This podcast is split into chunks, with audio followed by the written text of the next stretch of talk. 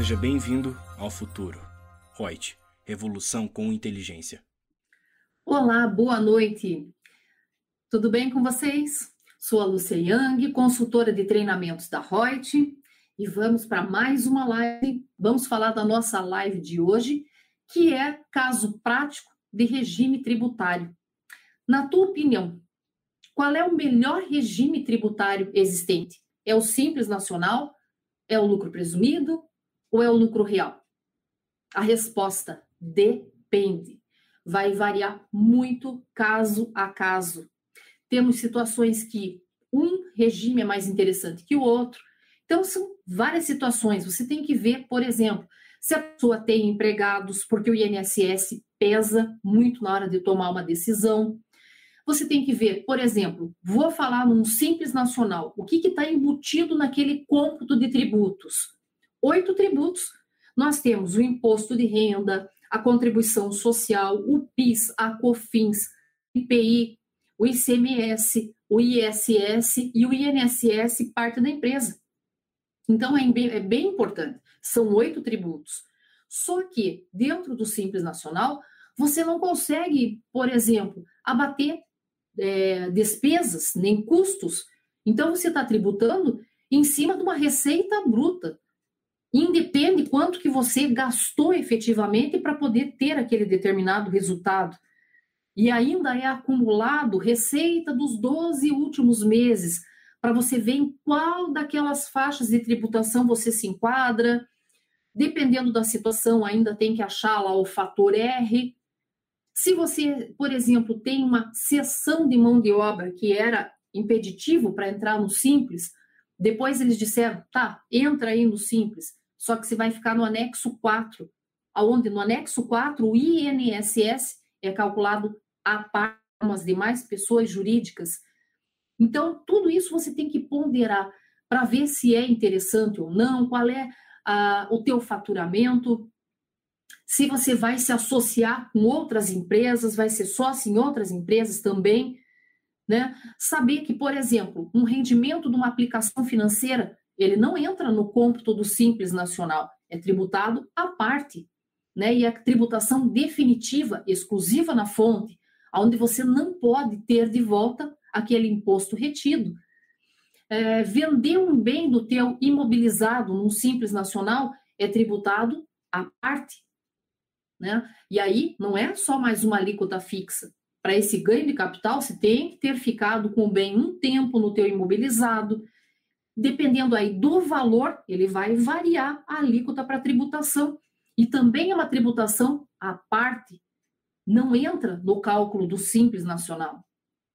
Então tem que ver essa, esse interesse em cima disso, se é bacana ou não. Aí você pula para um lucro presumido. Ah, uma coisa, ainda no Simples Nacional de obrigações acessórias inerentes a esse regime, que isso também conta. Tudo isso aí é gasto que a empresa está tendo que investir. Bom, e no lucro presumido? Presumido porque presume-se margens de lucros em cima de cada tipo de atividade que você tem. São percentuais que vão lá de 1,5% até a parte dos 32%. Então, também tem que verificar se é vantajoso ou não da tributação.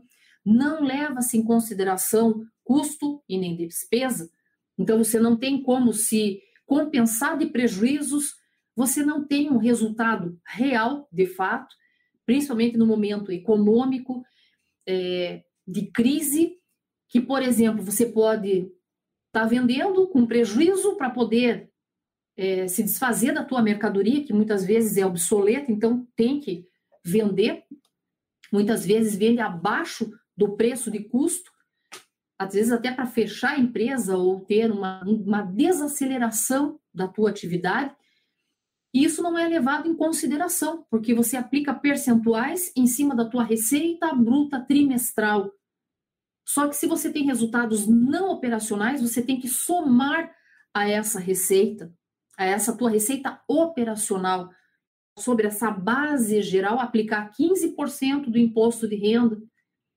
Daí, talvez, se essa tua base ultrapassou 60 mil no trimestre, você tem mais 10% de adicional do imposto de renda.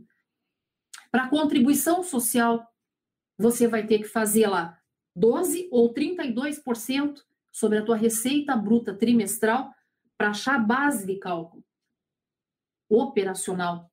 E aí, se você tem outras receitas não operacionais, vai ter que somar com essas e sobre esse montante integral, integral ali, aplicar a alíquota de 9% para chegar na contribuição social.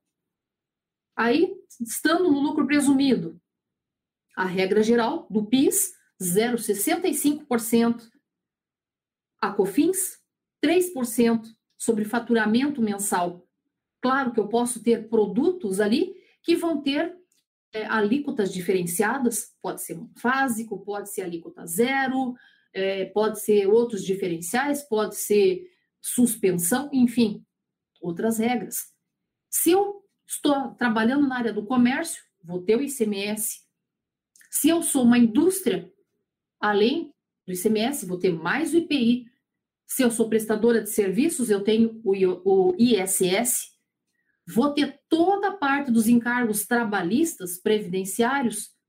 Então, é bem oneroso. Tem obrigações acessórias, quase como um lucro real. Vamos dizer que logo que entrou o SPED em vigor, o lucro real era o mais visado. Começou praticamente toda a obrigatoriedade vindo para um lucro real. Só que aos poucos isso foi se estendendo, estendendo, estendendo e passando isso também para um lucro presumido. Então, mesmo o lucro presumido está cheio de obrigações acessórias e que demandam ó, muito conhecimento, verificar várias soluções de consulta, verificar a legislação, a lei, ver instrução normativa, atos declaratórios, cuidar de tudo isso.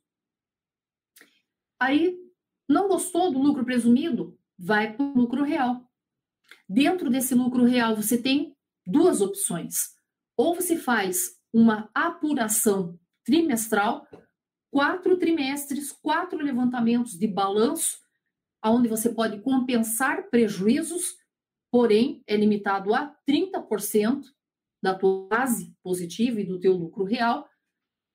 Só que, claro, lucro real vai demandar toda uma escrituração contábil, toda transparente, com documentação, tem os SPEDs, enfim, mas isso toda empresa deveria ter essa contabilidade completa, regular, toda documentada, toda íntegra, idônea, para fins até mesmo gerenciais, para tomada de decisão, não só por causa do fisco. Bom, não gostei do lucro real trimestral, então você tem a tua possibilidade de ser lucro real apuração anual com pagamentos mensais uma antecipação obrigatória pela estimativa, mesmo os percentuais para achar a base de cálculo como do lucro presumido, só que dentro dessa estimativa é mensal sobre a minha receita bruta mensal. Só que dessa minha receita bruta mensal tem uma coisa que eu posso abater que eu não posso abater no lucro presumido, que são os incentivos fiscais. E aí, dentro da estimativa, eu levanto um balanço em dezembro, que é o meu balanço de ajuste anual, aonde eu tento confrontar tudo que eu paguei pela estimativa mês a mês com esse balanço fechado com resultados reais lá no final do ano, um balanço onde eu apuro o meu lucro real, aonde eu tenho lucro real, que é o meu lucro líquido, ajustado por adições, exclusões, compensação de prejuízo. Chego no meu resultado final, e aí comparo com toda essa estimativa e vejo se tudo que eu paguei pela estimativa no decorrer do ano, se ainda falta pagar alguma diferença, ou se tudo que eu paguei pela estimativa superou, eu paguei a mais e teria a me compensar ou restituir. Agora, se eu não quero fazer esse balanço lá em dezembro, eu posso, dentro da estimativa, e só dentro da estimativa, a qualquer momento do ano calendário. Se eu quiser, já a partir de janeiro, posso ir levantando a qualquer momento os chamados balanços ou balancetes, com o intuito de suspender ou reduzir o pagamento do imposto de renda e da contribuição social. A única coisa que eu diria, assim, de diferencial que nós teríamos entre o lucro real com os demais é a parte do LALUR, apuração do lucro real, e o LAX, o livro de apuração da contribuição social, aonde existem essas, esses ajustes, essas adições, essas exclusões que são necessárias para podermos chegar no valor efetivamente a ser pago. Só que eu posso compensar prejuízos que eu tive. Então, eu tenho, de fato, o mais próximo da realidade possível, não é tão uma realidade, porque, por exemplo, dentro do lucro real, como eu falei, nós partimos de um lucro líquido, e desse lucro líquido é aquilo que eu apoiei na minha contabilidade, um lucro contábil, que é diferente do meu lucro fiscal. E aí, dentro desse meu lucro contábil, tem muitas coisas que eu registrei na minha contabilidade como despesas, mas que tributariamente a legislação veda esse tipo de despesa e diz: aqui você vai ter que adicionar e ofertar a tributação. Então, por isso que eu digo, ele é um real mais ou menos, porque é o mais próximo de uma realidade. Porque você teve efetivamente a despesa, mas que por leis tributárias não são admitidas. Só que você não tem que mexer em nada na tua contabilidade. O que você fez contabilmente e registrou está feito. Você vai ter um controle extra contábil, que é dentro desse LALUR e LAX, que nós não temos mais esse livro fixo, né? Esse livro, formatão livro como nós tínhamos. Toda essa parte de LALUR e de LAX está lá como blocos dentro da nossa escrituração contábil fiscal. E lá é que eu vou ter que registrar todas as minhas adições, todas as exclusões, fazer efetivamente o demonstrativo do lucro real, né, onde eu vou ter lá minha DRE, e. Lá naquele meu lucro final ali é que eu vou partir dele para fazer os ajustes efetivos da lei tributária. Então, eu diria que o mais dificultoso disso tudo é conhecer o que, que eu adiciono, o que, que eu excluo, e sempre eu digo, isso não pode ser uma decoreba, nós temos que ó, raciocinar, entender o que, que é uma despesa intrinsecamente ligada, necessária, usual da minha atividade. Com base nisso, fazer esse tipo de defesa, fazer uma análise, verificar se isso serve tanto para o imposto de renda quanto para a contribuição social, porque nem é um corta e cola para fins de utilização. Então, isso é extremamente importante, é ter esse conhecimento. Então, eu acho que chegamos aí com a reforma tributária, ela entrando realmente em vigor e vai precisar, primeiro, de uma reforma administrativa e daí a reforma tributária, para você, digamos, mudar o teu perfil como contador. Quantos contadores nós escutamos aí a vida inteira de dizer, olha, não trabalho com lucro real. Só trabalho com simples e com lucro presumido. E será que esses são os melhores caminhos realmente para o teu cliente? Lúcio, o que, que eu tenho que fazer? Chegou um cliente para mim, qual é o primeiro passo? Planilhas. Verifica. Conversa com o teu cliente, verifica se o cara quer ampliar a atividade dele, se ele vai atuar numa outra área que às vezes é impeditiva, num simples, se a tendência dele é de muito crescimento de faturamento que talvez ele extrapole valores. Ou seja, estratégico. Você tem que fazer várias análises, vários questionamentos, verificar a folha de pagamento, o tanto de despesa que ele tem, quanto de insumo que ele tem para fazer jus ao abatimento para o PIS e a COFINS. E aí, já falando no PIS e COFINS do lucro real, é modalidade não cumulativa, aonde a regra geral também desse PIS é 1,65% e da COFINS 7,6%. É alto? Claro. É calculado sobre a tua receita bruta e outras receitas, com algumas exceções. Só que eu posso usar créditos para diminuir essa base de tributação. E aí eu tenho que conhecer, saber exatamente o que são esses créditos, quais são esses créditos que eu posso efetivamente utilizar para reduzir a minha tributação em termos de PIS e COFINS que são pagos mensalmente. E saber o que, é uma despesa dedutível ou não. com base nesses estudos todos aí, analisar qual é a melhor forma societária do teu cliente. É formar, por exemplo, uma sociedade em conta de participação? É fazer uma sociedade de propósito específico? É a parte de um grupo de empresas? É formar uma holding? Ah, eu tenho que pensar, por exemplo, num, num direito sucessório. Eu quero resguardar um pouco os bens da família para que não tenha casamento, separação, não sei o quê, e vá fazendo divisões e dilapidando o patrimônio. Então, vamos abrir uma holding que administre esses bens com as suas empresas filhas e que podem ser remuneradas por lucro, distribuição de lucros, que é isento. Todo lucro gerado de 96 para frente é isento. Então, olha, verificar a parte da contabilidade, a parte tributária, essa parte societária, se é interessante, às vezes, fazer algum processo de fusão, decisão, de incorporação de empresas, no que, que isso acarreta em termos de obrigações acessórias, em termos de tributos, o que, que pode ser utilizado, é efetivamente fazer um planejamento, é colocar em planilhas, colocar todos os aspectos de vantagens e desvantagens. É projetar valores diante de dados que o teu cliente já viveu, verificar se vai ser mais ou menos um corte e cola do padrão anterior ou se tem uma perspectiva de melhora, injetar valores ali e analisar em cima disso qual o melhor regime tributário para ele. E se, por exemplo, for um lucro real, em que precisa muito de ter documentos, tudo ali dentro dos prazos legais, é uma mudança de raciocínio, uma mudança de comportamento, de tudo.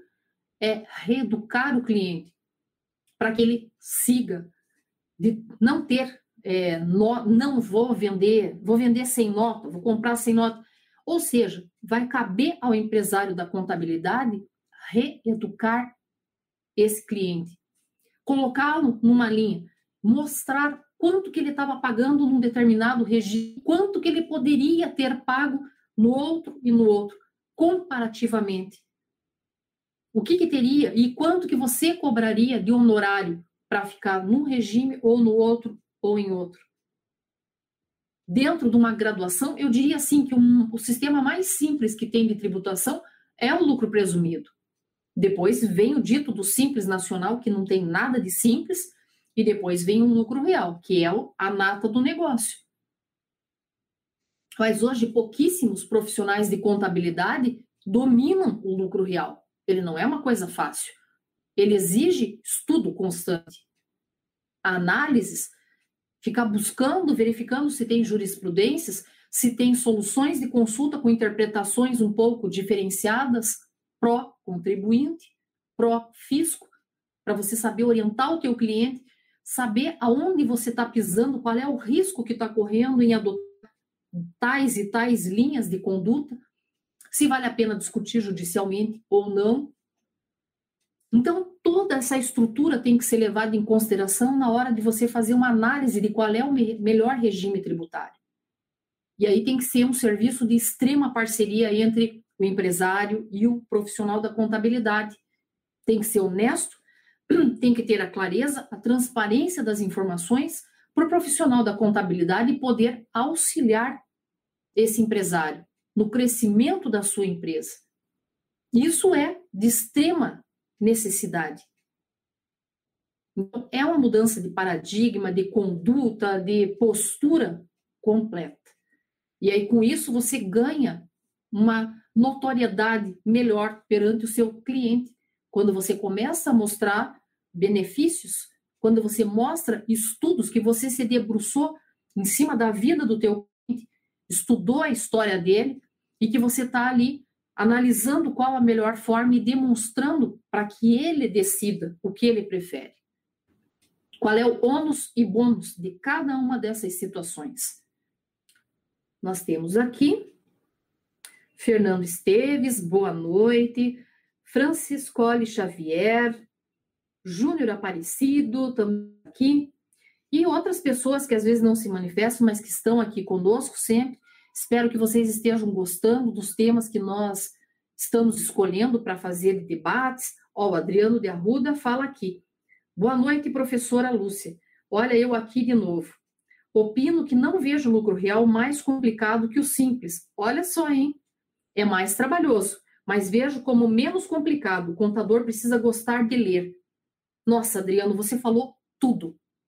Leitura. É que eu não vou poder mostrar para vocês a bagunça que eu tô aqui de livros, mas gente, é pilha de livro arada aqui. Porque para estudar, para fazer né, o curso do nosso verdadeiro lucro real, pesquiso um monte, eu dou uma olhada num autor, vejo no outro, vejo em site, vejo nas consultorias. Você tem que trocar ideia. E tem coisas que você, às vezes, até de livros que você compra e está errado ali, que você olha e se diz, meu Deus, mas isso aqui não bate, esse exemplo que o cara está dando com aquela teoria que está ali na legislação. Você tem que ser, parar e dar uma, mais uma estudada com afinco, e é isso. Infelizmente, o profissional de contabilidade, durante toda a sua formação acadêmica ali, a gente não é incentivado à leitura. Isso é um grande problema, é uma grande diferença que nós vemos entre o profissional da contabilidade e do direito. Então, a gente tem que aprender a gostar de ler. Mudou todo o perfil da contabilidade. Contabilidade, como a gente sabe, não é ciência exata. Né? Ela é uma ciência social aplicada. E com uma mutação, assim, muito rápida que está vindo muitas coisas que você tem que registra na contabilidade, mas que bate de frente com o que está ali na, na nossa legislação tributária, na lei fiscal. E aí você precisa dar conta disso. Qual é o segmento, qual é o reflexo que isso vai ter para fins da tributação? Né? E para isso você tem que estudar, tem que ler, tem que ter, determinar um determinado horário do teu dia, seja quanto for, 15 minutos, tudo bem, mas todo dia você estudar 15 minutos, meia hora que seja, ler um pouquinho, você vai se acostumando. E você tem que pegar amor naquilo que você está fazendo para poder se aprofundar cada vez mais. Tá? Então, isso é importante. Ou assiste lá as lives, tem um monte de lives com assuntos super variados de tributação. Escolhe um que você tenha confiança naquele profissional que está conversando ali com você, dá uma fundamentação legal vai na legislação, tenta ler, entender, ver se realmente bate. Não entende? Tenta entrar em grupos de estudo com outras pessoas. Não é vergonha nenhuma perguntar. Ninguém nasce sabendo e a gente não vai morrer sabendo de tudo. E não é fácil mesmo, sabe? O jeito que a legislação é colocada é para dar uma dificuldade realmente. Não é uma coisa facilitada que você leia ali, ah, beleza, já sei como é que eu faço, senta e já aplica. Não é.